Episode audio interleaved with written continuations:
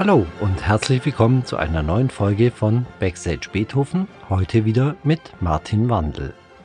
Beiläufig kam in unserem Podcast immer wieder die Organisation unseres Orchesteralltages zur Sprache. Proben, Probespiele, Konzerte oder Opernvorstellungen, all dies muss natürlich auch organisiert werden. Wie ist die Kleiderordnung für das nächste Konzert? Ein Kollege ist erkrankt, wer setzt sich ans Telefon und organisiert eine Aushilfe? Dies und noch viel mehr muss kommuniziert und organisiert werden. Und in diesem Bereich möchte ich heute gerne etwas genauer hineinleuchten. Freuen Sie sich auf ein Gespräch mit unserer, wie ich gelernt habe, Orchesterinspektorin Leonie Jüttendonk. Viel Spaß! Ja, schön, Leonie, dass wir uns treffen. Normalerweise habe ich bisher immer Musiker aus dem Orchester gehabt und heute endlich mal jemand von hinter den Kulissen, also einen der emsigen Geister, die dafür sorgen, dass der ganze Betrieb überhaupt läuft. Und da werden viele unserer Zuhörer wahrscheinlich gar keine Ahnung davon haben. Und im Vorfeld haben wir auch gemerkt, dass ich auch relativ wenig Ahnung hatte. Ich dachte immer, du wärst Inspizientin. Ja. Dabei bist du Orchester Inspektorin, oder? Genau, so ist meine derzeitige Berufsbezeichnung, genau. Was ist denn da der Unterschied? Oder was macht ein Inspizient eigentlich? Also Orchesterinspizient ist bei uns im Orchester tatsächlich Jörg Mebus und ist damit ja quasi verantwortlich ähm, für die, als Leiter der Orchesterwarte und ähm, für den Aufbau der Bühne, dass halt quasi okay. immer die Bühnen Größe und das alles abgestimmt wird und die Stühlanzahl und Pultanzahl und all sowas. Das ja. macht eigentlich ein Orchesterinspizient und ist halt bei uns im Orchester der Jörg Mebus. Ja, aha. Und du machst viel aus dem organisatorischen Bereich ganz im Hintergrund eigentlich. Genau, also meine Aufgabe, so erkläre ich es auch immer ähm, Freunden und Bekannten, die auch nichts mit der Musik zu tun haben, ist es, dass ich dafür zuständig bin, dass ähm, quasi wenn der Bühnenaufbau und alles steht, dass die Orchestermusiker da sind. Oder auch metaphorisch mhm. gesagt, ich bin die Schäferin und ihr seid meine Schäfchen, die quasi, wo ich schön. gucken ja, muss, okay. dass ihr alle zur gleichen Zeit am gleichen Ort seid, um da zu sein, um zu spielen.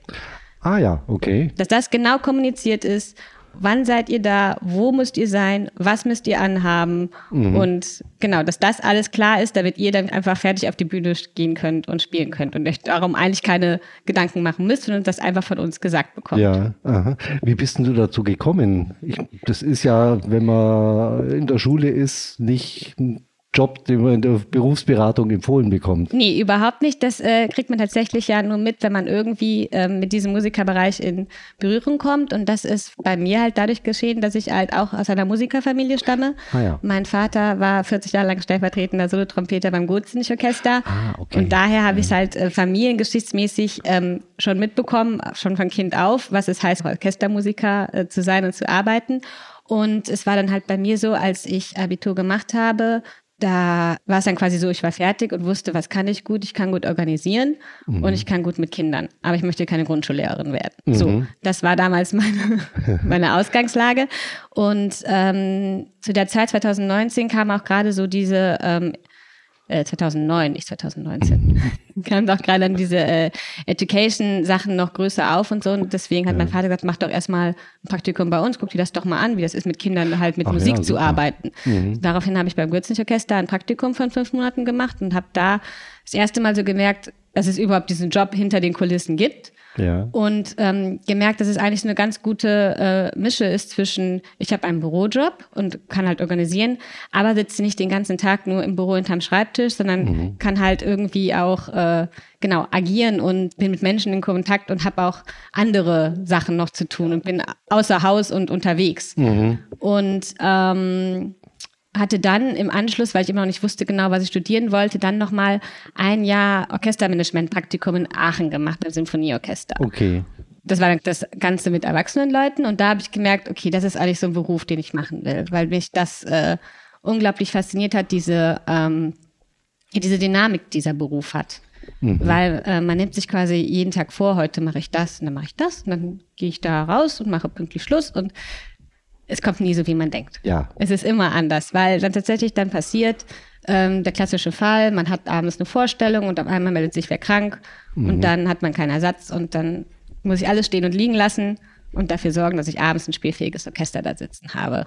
Und es ist anstrengend, aber es ist erfordernd und ja, es ist nie dieses, dass die Langeweile aufkommt. Ja. Weil einfach doch jeder Tag verschieden ist. Kann natürlich manchmal anstrengend sein, aber natürlich auch fordernd und mh, Durchaus. kann ich mir gut vorstellen.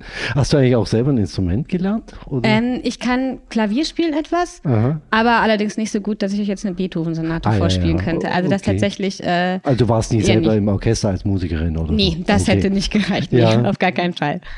Und äh, dann nach Aachen, hast du dann irgendwas oder eigentlich auch eine prinzipielle Frage, ein Studium nötig ist ja nicht, oder? Genau, Studium nötig ist es eigentlich nicht, weil man äh, diesen Beruf quasi von der Pike auf lernt, weil es gibt halt keinen Ausbildungsberuf oder nichts, was eigentlich dich darauf vorbereitet. Man muss es einfach Learning by Doing äh, lernen. Als ich angefangen habe, in dem Bereich, wo ich quasi war, was studiert man, ähm, es ist halt wichtig, dass du ein Studium hast, einfach ähm, als Background. Mhm. Damit man irgendwie auch sagen kann, ich will irgendwie auch das und das irgendwann verdienen.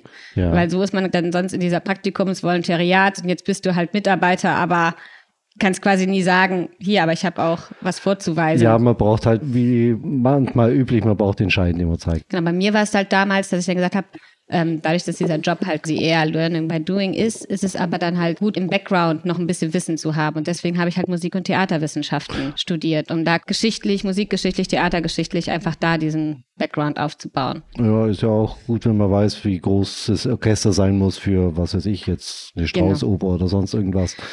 Oder genau. dass man die Instrumente überhaupt kennt. Exakt. Oder Eigentlich. halt auch die ganzen musikgeschichtlichen mhm. Sachen, Unterschied Barock, Klassik, dass das einfach auch. Oder wenn du eine Aushilfe fürs Stierhauen suchen musst oder so. Oder sowas, genau. Dass man, dass man da einfach ein bisschen besser aufgestellt ist. Ja. Das ist schon nicht verkehrt. In der Zwischenzeit hat es auch schon entwickelt. Es gibt auch tatsächlich jetzt schon Studiengänge für Orchester und Theatermanagement, aber die sind tatsächlich jetzt erst in den letzten fünf bis zehn Jahren entstanden und da war ich ja gerade schon fast fertig. Du hast das Studium gemacht, aber es gibt ja auch andere andere Möglichkeiten, äh, den Beruf zu beginnen. Genau, oder beziehungsweise vom Studium nochmal quasi eine Qualifikation zu gewinnen, um dann zu sagen, ich bin jetzt hier bereit für diesen Job oder ich, ich kann das. Und das sind halt so Volontariate oder auch Trainees, die verschiedene Orchester halt auch ähm, schon anbieten. Und das ist einfach so, dass man bei mir halt dann mitläuft und quasi diesen ganzen Orchesteralltag kennenlernt und Stück für Stück so auch Aufgaben übernimmt und dann am Ende halt auch mal vertreten kann, mhm. um dann zu sagen, okay, man kann diesen Job halt ausüben, aber hat immer noch jemanden, der verantwortlich darüber steht. Und da bewirbt man sich initiativ oder schaut. Genau, schaut nach? die Ausschreibung nach. Da gibt es verschiedene Webseiten. Also erstmal schreiben die Orchester immer auf ihre eigenen Websites aus. Ja. Ansonsten gibt es aber auch äh, realworld.com ähm, ist eine Website oder auch die Bühnenjobs.de okay. und Kulturmanagement.net. Die haben auch unter Stellenmärkte, ähm, haben die auch Trainees und Qualifikate immer ausgeschrieben. Und das finde ich halt auch eine sehr gute Möglichkeit. Ähm, ich bin da immer, auch wenn Praktikanten sich bei uns bewerben, immer sehr dafür, dass es mhm. wahrgenommen wird und bereit, erkläre mich immer bereit, die auch dann mitzunehmen, weil anders kriegt man es tatsächlich nicht mit. Ja. Es ist halt einfach Klar. so. Und es ist immer wieder schön zu sehen, wenn man dann jemanden einen Praktikanten hat, der dann das erste Mal dann mitnimmt ins Brückenforum. Also für mich ist es ja halt Alltag, euch immer da so zu sehen. Mhm. Für euch ist es auch Alltag, aber äh, wenn man auf einmal wie, man mit reinnimmt und er sieht auf einmal so ein großes Orchester vor sich und läuft dann Welt, komplett ja. durch die, genau. Aha. Das ist immer wieder dann doch erstaunlich. Das ist dann für die dann doch so ein bisschen wie so ein Disneyland, weil halt einmal alles also Gruß nach draußen, bewerbt genau. euch. Genau, also gerade haben wir eine sehr gute Volontärin, aber es wird auf jeden Fall bestimmt wieder, oder auch Praktikas, es ist immer ja. gut, um einen Einblick zu bekommen. Prima. Also quasi von Aachen bist du dann ins, ins Studium und Genau, dann über kleinere Umwege von äh, genau von der Kölner Philharmonie, ähm, wo ich Presse- und Öffentlichkeitsarbeit gemacht habe, ja. ähm, was auch schön war, wo ich aber halt gemerkt habe, das ist mir tatsächlich dann zu langweilig beziehungsweise zu monoton im Tagesverlauf. Das ist mehr im Büro eigentlich, Das oder? ist Büro. Ja, oder? Also und da hat mir tatsächlich der Kontakt mit Musikern und so dieser Austausch, dieses Fordernde schon gefehlt und habe dann halt nochmal ähm, gedacht, ja, vielleicht probier es doch nochmal mit Kindern, habe dann nochmal zwei Jahre ein Volontariat gemacht in der Alten Oper Frankfurt in der Education Abteilung. Das war auch nochmal interessant, weil Kinder ja tatsächlich das äh, ehrlichste Publikum sind, was man mhm. so hat. Aber es war tatsächlich auch, dass das irgendwann auch quasi doch immer im gleichen Rahmen und System ist. Und ähm, das ja. finde ich tatsächlich beim Orchester Management jetzt so das Spannende als Orchesterinspektoren, was man hat halt immer mit jedem Konzert zu tun. Man hat Kinderkonzerte, man hat aber auch die mhm. großen Konzerte und deswegen ja. ist da einfach die, das Spektrum einfach nochmal viel, viel Hast du in Frankfurt dann selber auch Konzerte gemacht, also geplant? Ähm, genau, aber nur geplant auch? tatsächlich, ähm, aber nicht konzeptorisch, weil das, ah, okay. das hat man sich quasi eingekauft, aber weil jetzt zum Beispiel das, äh, die Altoper Frankfurt kein Hausorchester hat, musste man sich da immer die Ensembles zusammensuchen. Okay, ja. Und das äh, habe ich dann immer so bisschen gemacht mit Musiker und Studenten zusammengesucht, um dort mhm. die Ensembles zu kriegen, genau. Und dann ging es hierher nach Bonn. Genau, dann ähm, Nee, tatsächlich nicht. Dazwischen hatte ich noch einen kleinen Ausflug in die Wirtschaft. Aha. Bei mir war es tatsächlich immer so, ich habe mich danach auch immer überall beworben, aber es war immer so diese, diese Schwelle, da war ich halt noch 27, dass man immer noch gesagt hat, ah, sie ist ein bisschen zu jung, die hat nicht die Erfahrung. Mhm. So, ne? Ja. Und ähm, dann habe ich gesagt, okay, gut, dann gucke ich halt mal, was ich jetzt ganz anderes mache. Und ähm, bin ja tatsächlich ähm, bei Steinway Sons gelandet. Mhm äh, in Köln, äh, dem Verkaufshaus und habe dort quasi ähm, halt Verkauf gemacht, aber auch da die Veranstaltungen organisiert. Und dann wurde halt das Kölner Haus geschlossen und in äh, der Düsseldorfer Dependance war quasi mein Job schon besetzt. Mhm. Und genau, ich hatte, ich versuche es nochmal in der Kultur und tatsächlich hat der Name Steinway oder aber auch die Grenze, dass ich jetzt dann die 30 fast überschritten hatte, ja. irgendwas gemacht, dass ich quasi überall, wo ich mich beworben hatte, auch mhm. direkt eingeladen wurde. Und ähm, genau, so kam es dann, dass ich hier nach Bonn kam und äh, das Bewerbungsgespräch hätte. Damals war es ja noch quasi, wenn meine Stelle geschaffen ist, war ich nicht Orchesterinspektorin, da hieß ich noch Assistentin des künstlerischen Betriebsbüros, mhm. weil die Stelle ja extra geschaffen wurde für das Beethoven-Jahr. Ach ja, stimmt. Mhm. Mhm. Okay. Genau, deswegen kam ich damals auch nach Bonn, weil es dann für mich von allen Stellen am attraktivsten war, weil was in meinem Portfolio noch immer so gefehlt hat, war eine Tournee. Und eine große. Mhm. Und das war ja genau in diesen zwei Jahren ja abgedeckt. Es wollte ja nach, ja, nach China, Korea. Nach China, so, nach ja. Südkorea, nach Japan gehen, nach Wien. Und ja, wir wissen alle, was dann kam. Das haben wir daheim im Lockdown verbracht, die china Genau, ja. genau. Und beziehungsweise, das ist, kann ich mich noch gut daran erinnern, ähm, das Konzert, wo wir eigentlich in Tokio gespielt haben, da hatten wir dann das Brings Auto-Kino-Konzert und haben uns anrufen lassen. Also das war dann für mich also das allererste Mal, dass ich nochmal so richtig realisiert habe, so ja. Verrückt, sowas hätten wir uns in unseren kühnsten Träumen mhm. nicht ausgedacht. Aber genau. jetzt läuft es dafür umso mehr wieder an. Umso mehr wieder an. Ähm, wobei ich ja auch dann immer dann denke, wenn wir jetzt, also die Corona-Jahre sind ja eh in einen großen Wisch. Nichtsdestotrotz, wenn ich manchmal so zurückdenke, was wir trotz allem dann noch auf die Beine gestellt und geschafft haben, denke ich manchmal immer jetzt wieder, Wahnsinn. Also wir waren ja in Hamburg mhm. und haben dort das Gastspiel gemacht, äh, wo ja auch trotzdem immer noch Corona-Bestimmungen ja, waren. So, mh, genau so. Ähm, oder was auch äh, mein, mein äh, größtes Projekt war, wo ich auch immer noch heute denke, Wahnsinn. Ähm, das war, dass wir auch in der größten Corona-Zeit, ich glaube, es war Februar 21 oder 22, ich weiß gar nicht mehr, wo wir Sacre du Breton gemacht haben. Ach ja, stimmt. Und das genau. war ja tatsächlich auch noch mit PCR-Testungen von den Bläsern. Das war für euch ja eigentlich fast mehr Arbeit als normal, weil ja dieser ganze Corona-Kram, Bestimmungen, Krankmeldungen rauf und runter war ja eigentlich mehr zu tun mhm. und das kam ja obendrauf eigentlich noch. Genau, das kam obendrauf. Ich glaube, man hatte viel, viel mehr zu tun. Auf der anderen Seite war ich zum Beispiel auch, weil das ganze andere ja auch irgendwie so weggefallen ist, freizeitmäßig. Mhm. Man konnte, also Sport war nicht mehr möglich, ja. war man ja eigentlich total froh, dass man wieder was machen konnte und quasi beschäftigt war. Aber natürlich, Sacre ist mir in Erinnerung geblieben, wo dann natürlich, ähm, man braucht eh schon bei Sacre du Breton viele Aushilfen. Ja. Wenn man dann noch immer weiß, dass alle Leser sich 48 Stunden testen müssen und man mhm. alle 48 Stunden bangen muss wegen der PCR-Testung, das war schon also ich, das als dann tatsächlich im Konzert saß abends, habe ich echt dann, als der Applaus lief, so einen kleinen Schrei unter meiner Maske losgelassen, weil ich dachte so, Wahnsinn. Ja, dass ja. das gerade überhaupt so funktioniert hat und wir tatsächlich auch, wenn jemand ausgefallen ist, immer wieder jemanden irgendwie hergefunden haben, der gesagt hat, ja, okay, ich komme, ich mache das. Mhm. Das war schon. Ja, um gleich mal konkreter zu fragen, ähm, wie, wie, sieht denn so, nee, anders gefragt, einen typischen Arbeitstag gibt es ja gar nicht für dich. Mhm. Das ist ja äh, immer anders. Was fällt denn eigentlich so an? Oder äh, was sind so deine Aufgaben? Was passiert da konkreter? Also eigentlich so ein typischer ähm, Arbeitstag sieht bei mir so aus, dass ich, ähm, wenn ich morgens bereit bin und zur Arbeit fahre, wird das mhm. Diensthandy halt angestellt. So, das mhm. ist ja mhm. das Erste, weil jeder Musiker, der sich nicht gut fühlt und äh, sich krank melden muss, muss sich auf den Diensthandy telefonisch melden, um Bescheid zu geben. Und dann ist das Erste, was ich natürlich dann immer schaue, ähm, wie sieht's aus? Sind heute Abend eine Proben? Ist eine Vorstellung? Muss Ersatz für gesorgt werden? Oder gibt es einen Kollegen, der einspringen kann? Also das hat dann mhm. immer oberste Priorität, dass der Abend gerettet ist und ein spielfähiges, ja. vollkommenes, besetztes Orchester da sitzt. Mhm.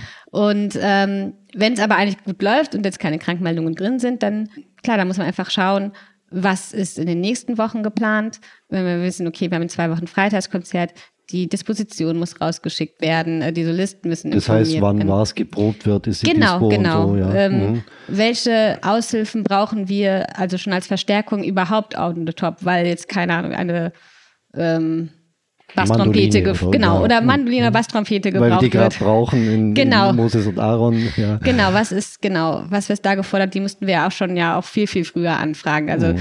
dass man auch jetzt, äh, wir fangen auch jetzt schon langsam an, die Tourneeplanung für Mai zu machen, weil äh, da müssen wir auch schauen. Also gut, da kommen wir rein theoretisch jetzt erstmal mit unseren Musikern hin, aber trotzdem muss das ja auch alles geplant und ja. eingetütet und äh, fertig gestaltet werden. Wir um müssen zwischen reinzugrätschen, wie ist denn das zum Beispiel jetzt, mhm. konkrete Beispiel Tournee im Mai, fragt ihr manchmal schon prophylaktisch irgendwelche Leute an? wenn man weiß, okay, da geht jemand in Rente oder äh, um irgendwas zu erfinden, dass man schon mal fragt, pass auf, da könnten wir dich brauchen. Ja, also wir machen schon mhm. manchmal dann einfach unverbindliche Anfragen, wenn wir merken, okay, das könnte heikel werden und da wissen wir nicht, zum Beispiel, ob die erkrankte Kollegen bis dahin wieder da sind, mhm. äh, dass man einfach dann sagt, so, rein theoretisch, wie sieht's, er hat jetzt zum Beispiel das letzte Mal gespielt, die Opernvorstellung, und wir haben aber jetzt die Opernvorstellung nochmal in drei, vier Monaten. Wie sieht's da aus? Könntest du, dass man schon mal da quasi ein Backup hat, ja. auf jeden Fall. Besonders wenn es so, wie auch in den letzten Jahren so unbekannte Opern sind, wo man jetzt nicht mal eben in Köln anrufen Klar. kann und sagen kann, könnt ihr kommen, dann äh, ist es schon immer gut, diese Backups irgendwie zu haben, beziehungsweise auch sogar mit einstudieren zu lassen, wie wir es jetzt bei Moses und Aaron auch tun, dass wir in jeder Streichergruppe irgendwen haben, der das mit einstudiert, um mhm zu entlasten auf der einen Seite, um andererseits auch irgendwie ein Backup zu haben, wenn jetzt vorne bei den Soli-Stimmen zum Beispiel da was fehlt. Mhm. Ich habe gerade unterbrochen, also Tourneevorbereitung, das ist dann, also wenn nichts anbrennt, dann. Genau, dann versuchen wir vorausschauend äh, erstens zu arbeiten. Zweitens muss man aber auch nachbereiten. Also die Abrechnungen der so. Aushilfen ja. muss gemacht werden. Ach, das musst auch du machen, ich dachte. Ja, so. ja, das geht dann zur Verwaltung und die rechnet dann tatsächlich ab. Aber ich muss sagen, der war zu den und den Termin da und er bekommt das und das Honorar. Mhm. Und das, genau, und warum war er da? War er jetzt quasi eine Vertretung, mhm. war eine Verstärkung und dann ist es ja auch immer. Was ist der Unterschied? Ähm, die Vertretung ist quasi, das ist eine Krankheitsvertretung und dann wird okay. zum Beispiel äh, geguckt, wer zahlt es auch. Wenn es jetzt von der Oper ist, dann äh, wird es als Vertretung quasi 50-50 mhm. aufgeteilt. Wenn es jetzt aber eine Verstärkung ist und das ähm, zählt dann halt nur, weil jetzt die Oper dieses Stück spielen will oder weil nur weil wir dieses Stück spielen wollen, dann ist es natürlich 100 Prozent dann wieder von dem einen Topf. Mhm. Genau, das muss halt gemacht werden und das kann natürlich die Buchhaltungsfrau nicht wissen und deswegen genau müssen wir das zuerst bearbeiten und sagen, ja, der war da und der bekommt das und das und er hat Tutti gespielt oder hat Solo gespielt oder sowas. Das ist ja all das, was wir quasi im Hintergrund wissen und deswegen halt dann diese Abrechnungen bearbeiten müssen. Mhm. Oder auch die Anwesenheitslisten von den Orchesterraten. Ja, damit, dann die, damit wir die unsere Dienststatistik auch haben und sagen können, okay, Musiker XY war da. Ja, also quasi der Beleg, dass man seine Arbeit erbracht hat. Genau. Ja, ja. Mhm. Und da grätscht dann immer wieder irgendeine Krankmeldung rein. Man hat sich gerade in ein Thema eingearbeitet und muss dann genau. das alles hinwerfen und und genau, wenn du eine Aushilfe suchst, dann mhm. musst du im schlimmsten Fall in ganz Deutschland rumtelefonieren, oder? Genau. Ja, es gibt die leichteren Fälle. Mhm. Klar, eine Tutti-Geiger, ein Tutti-Streicher findet sich wesentlich einfacher. Also ich kann da mal, mal ein konkretes Beispiel geben. Das war, da war ein Kollege krank, wir hatten Arabella und das war die Klarinetten, reine Klarinetten-C-Stimme ist sehr selten. Und ich habe den ersten Kollegen in Köln angerufen, samstags abends, und der hat gesagt, Klarinette C Arabella, viel Erfolg. Oh so, und dann denkt man schon, hm, toll. Und dann telefoniert man halt rum und rum und ähm, ich gehe halt immer kilometerweise vor, ja. dass ich quasi sage, okay, von Bonn aus Kilometer runter, erst die A-Orchester, wenn die dann schon nicht mehr gehen, vielleicht noch NRW die B-Orchester und dann halt immer weiter, weiter, weiter. Und in diesem Abend war es dann halt so, dass ich irgendwann um 11 Uhr, wo ich dann auch schon oh die Leute, die A-Orchester München dann schon so durch hatte, habe ich dann gedacht, okay, ich rufe jetzt einfach mal in Nürnberg an. Mhm. Da habe ich noch eine Liste, keine Ahnung, vielleicht kennt das ja irgendeiner, irgendwie hat es schon gemacht. Und da bin ich mit unserem Kollegen Stefan Dorfmeier gekommen. Ach ja. Den habe ich da abends erreicht und der hat sich einfach gedacht, ach ja, Mach ich mal. Ja, das finde ich gut, weil cool. wir können sie sehr gut Ach, gebrauchen. Daher kam der Kontakt. Genau, daher kam der Kontakt und so war es dann, dass er am nächsten Morgen sich dann in den Zug gesetzt hat. Ich auch bin hier hingefahren und habe dann in der Oper die Noten kopiert. Und dann haben wir sozusagen gemeinsam dieses Stück dann, ja, diese Vorstellung gerettet, mhm. weil, also wäre möglich gewesen, ja. aber schon nicht so, wie wir es eigentlich wollen. Mhm. So, es wäre nicht perfekt gewesen. Und äh, dafür bin ich ihm immer noch sehr dankbar, ja, dass er da einfach gesagt hat, ja, ich probiere es und hat es ja auch sehr gut gemacht. Offensichtlich, und, ja. Und ist ja jetzt auch Kollege bei uns, was sich also dann manchmal dann halt lohnt, einfach mal mhm. ins eiskalte Wasser zu springen und was zu wagen. Wusste ich doch gar nicht, interessant, ja. Kennt ihr euch eigentlich so ein bisschen innerhalb Deutschlands, die Orchesterinspektoren, dass man schon sich auf einem kurzen Dienstweg dann vielleicht verabredet oder so? Es ist schon so, dass man Kontakt hat.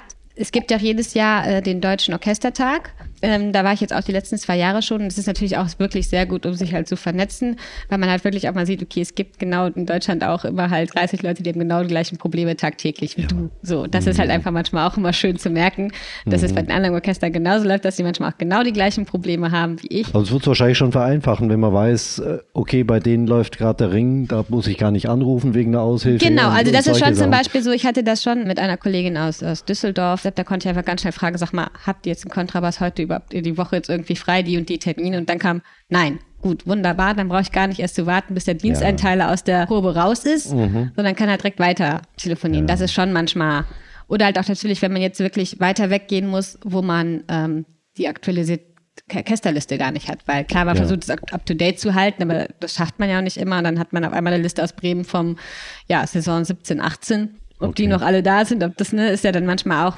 was dann manchmal auch passiert, was auch dann nicht peinlich ist, aber muss man sagen, okay, Entschuldigung, tut mir leid, ja, ich bin schon längst in Rente, ja. ja, oder sowas, ne? mhm. ne? Da kann man dann auch immer die Kollegen anrufen oder, oder eine, und mal eine Mail schreiben, SOS, wir suchen hier ja. ganz dringend. Aber es ist natürlich schon so, dass wenn man ähm, den Kontakt hat und auch einmal sich schon mal von Gesicht zu Gesicht gesehen hat, es dann auch schon viel einfacher ist. Also ist ja auch ein Kompliment an dich oder an euch, dass man vieles kriegt man gar nicht mit, weil mhm. das so reibungslos im Hintergrund funktioniert. Ja. Und das dann auch noch alles mitbekommen würde. Genau, nee, aber das, dafür sind wir ja dann quasi da, dass ihr euch nur auf die Musik konzentrieren ja. müsst und aufs Spielen und eigentlich mhm. nicht auf das andere. Das ist ja in der Regel eigentlich der zweite Schritt das ist wahrscheinlich manchmal auch unangenehm. Du musst ja oft auch Kollegen anrufen und sagen, ich weiß, du hast frei, jetzt hat sich jemand krank gemeldet, du musst doch einspringen. Das ist wahrscheinlich dann schon nochmal schwierig, oder? Es ist nicht, ja, es ist nicht schön. Mhm. Ähm, auf der anderen Seite ist halt mein Job, abends ne, das Orchester ja. zu bekommen. Und bei Vorstellungen bis drei Stunden vorher müsst ihr erreichbar sein. Mhm. Wenn ich danach euch noch anrufe, weil ich werde es immer versuchen, auch wenn jetzt ja. der Kollege sich um 17 Uhr krank meldet für die Vorstellung 19 Uhr, ich werde es mhm. versuchen. Mhm. So, dann kannst du mir jetzt nicht sagen, hm, ich habe aber keine Lust oder, hm, ja, sondern dann dann kann ich es halt verlangen. Und deswegen ist auch immer lustig, dass wir äh, wissen, wenn es jetzt irgendwie Spielgenehmigungen gibt oder es gibt halt irgendwie, ich will einfach zu meinen Verwandten fahren, dass wir halt einfach auch dann wissen, ah, okay, der ist gar nicht da. Ja, ja, genau. So, dann brauchen wir den gar nicht anrufen, wir müssen uns schon mal eine andere Lösung überlegen, als dass wir ihn einfach auf die Mailbox sprechen und sagen, so, du ja, musst ja, kommen und dann hören wir nichts und dann ist es ja auch. Und der hat es gar nicht abgehört oder wie auch immer. Ja, genau, das ist schon immer, klar, es ist nicht schön, ich sage immer, es tut mir leid, aber ich muss bitten, dass du jetzt da kommst, du musst spielen. Auf der anderen Seite ist das auch euer Beruf. Ja, genau. Ich denke, in 90, 95 Prozent der Fälle wird es auch genau, also eben, es ist kein Problem kein Problem sein. sein. Die wissen es dann und sagen, okay, schade, Mist, mhm. aber gut. Meistens kann ich es wirklich mal sagen, bitte, und dann kommt meistens ja kein Problem, ich bin mhm. da. Aber das, wie soll ich sagen, das Recht hast du dann oder die Pflicht sogar genau, ich das anzuordnen. Dann, es gibt ja den TVK und an den halte ich mich mhm. und ihr haltet also euch auch an den.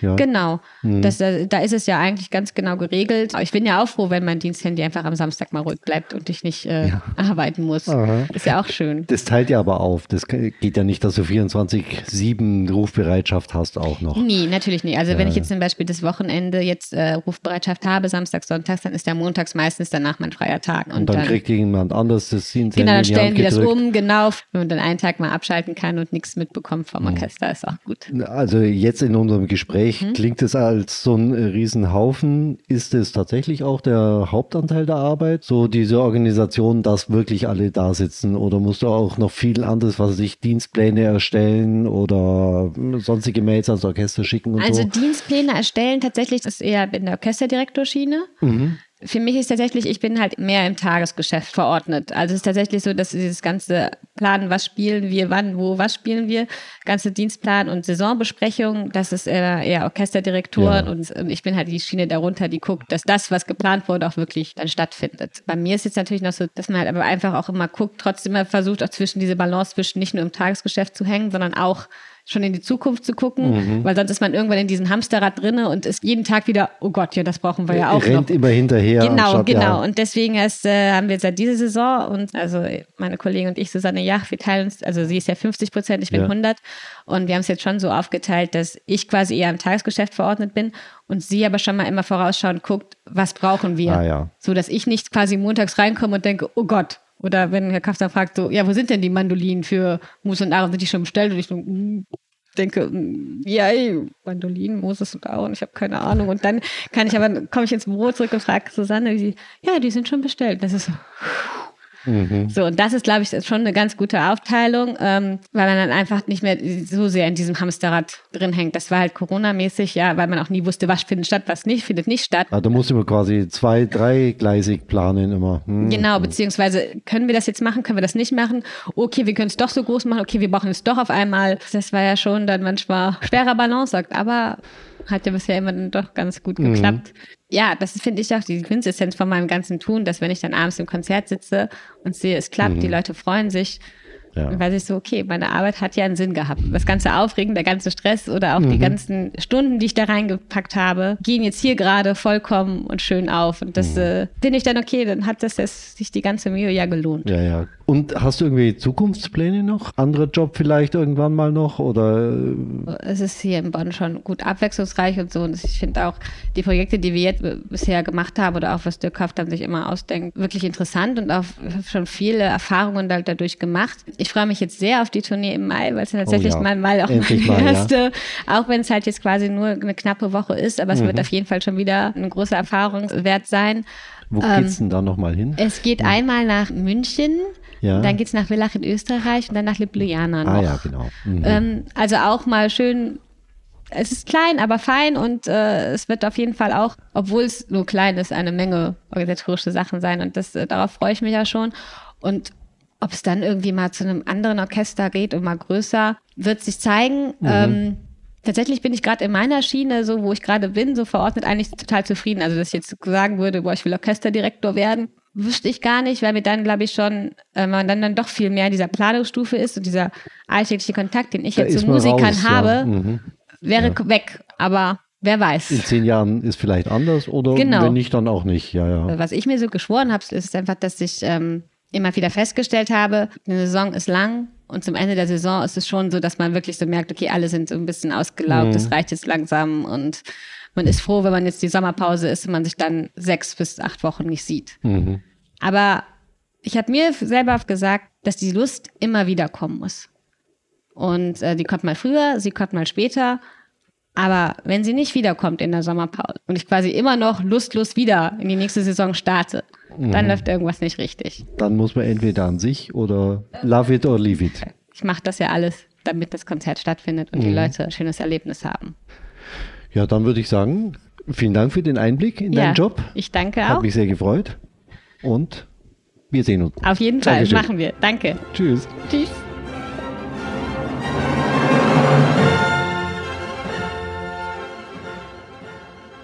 Ich hoffe, auch für Sie war das ein interessanter Einblick hinter die Kulissen der Organisation eines Sinfonieorchesters. Auch für mich war das ein oder andere neu. Bei Interesse an einer Praktikumsstelle wenden Sie sich gerne an info@beethoven-orchester.de. Falls Sie Wünsche, Themenvorschläge oder Kritik an das Podcast-Team richten möchten, erreichen Sie uns unter derselben E-Mail-Adresse. Vielen Dank fürs Zuhören und bis bald wieder bei Backstage Beethoven.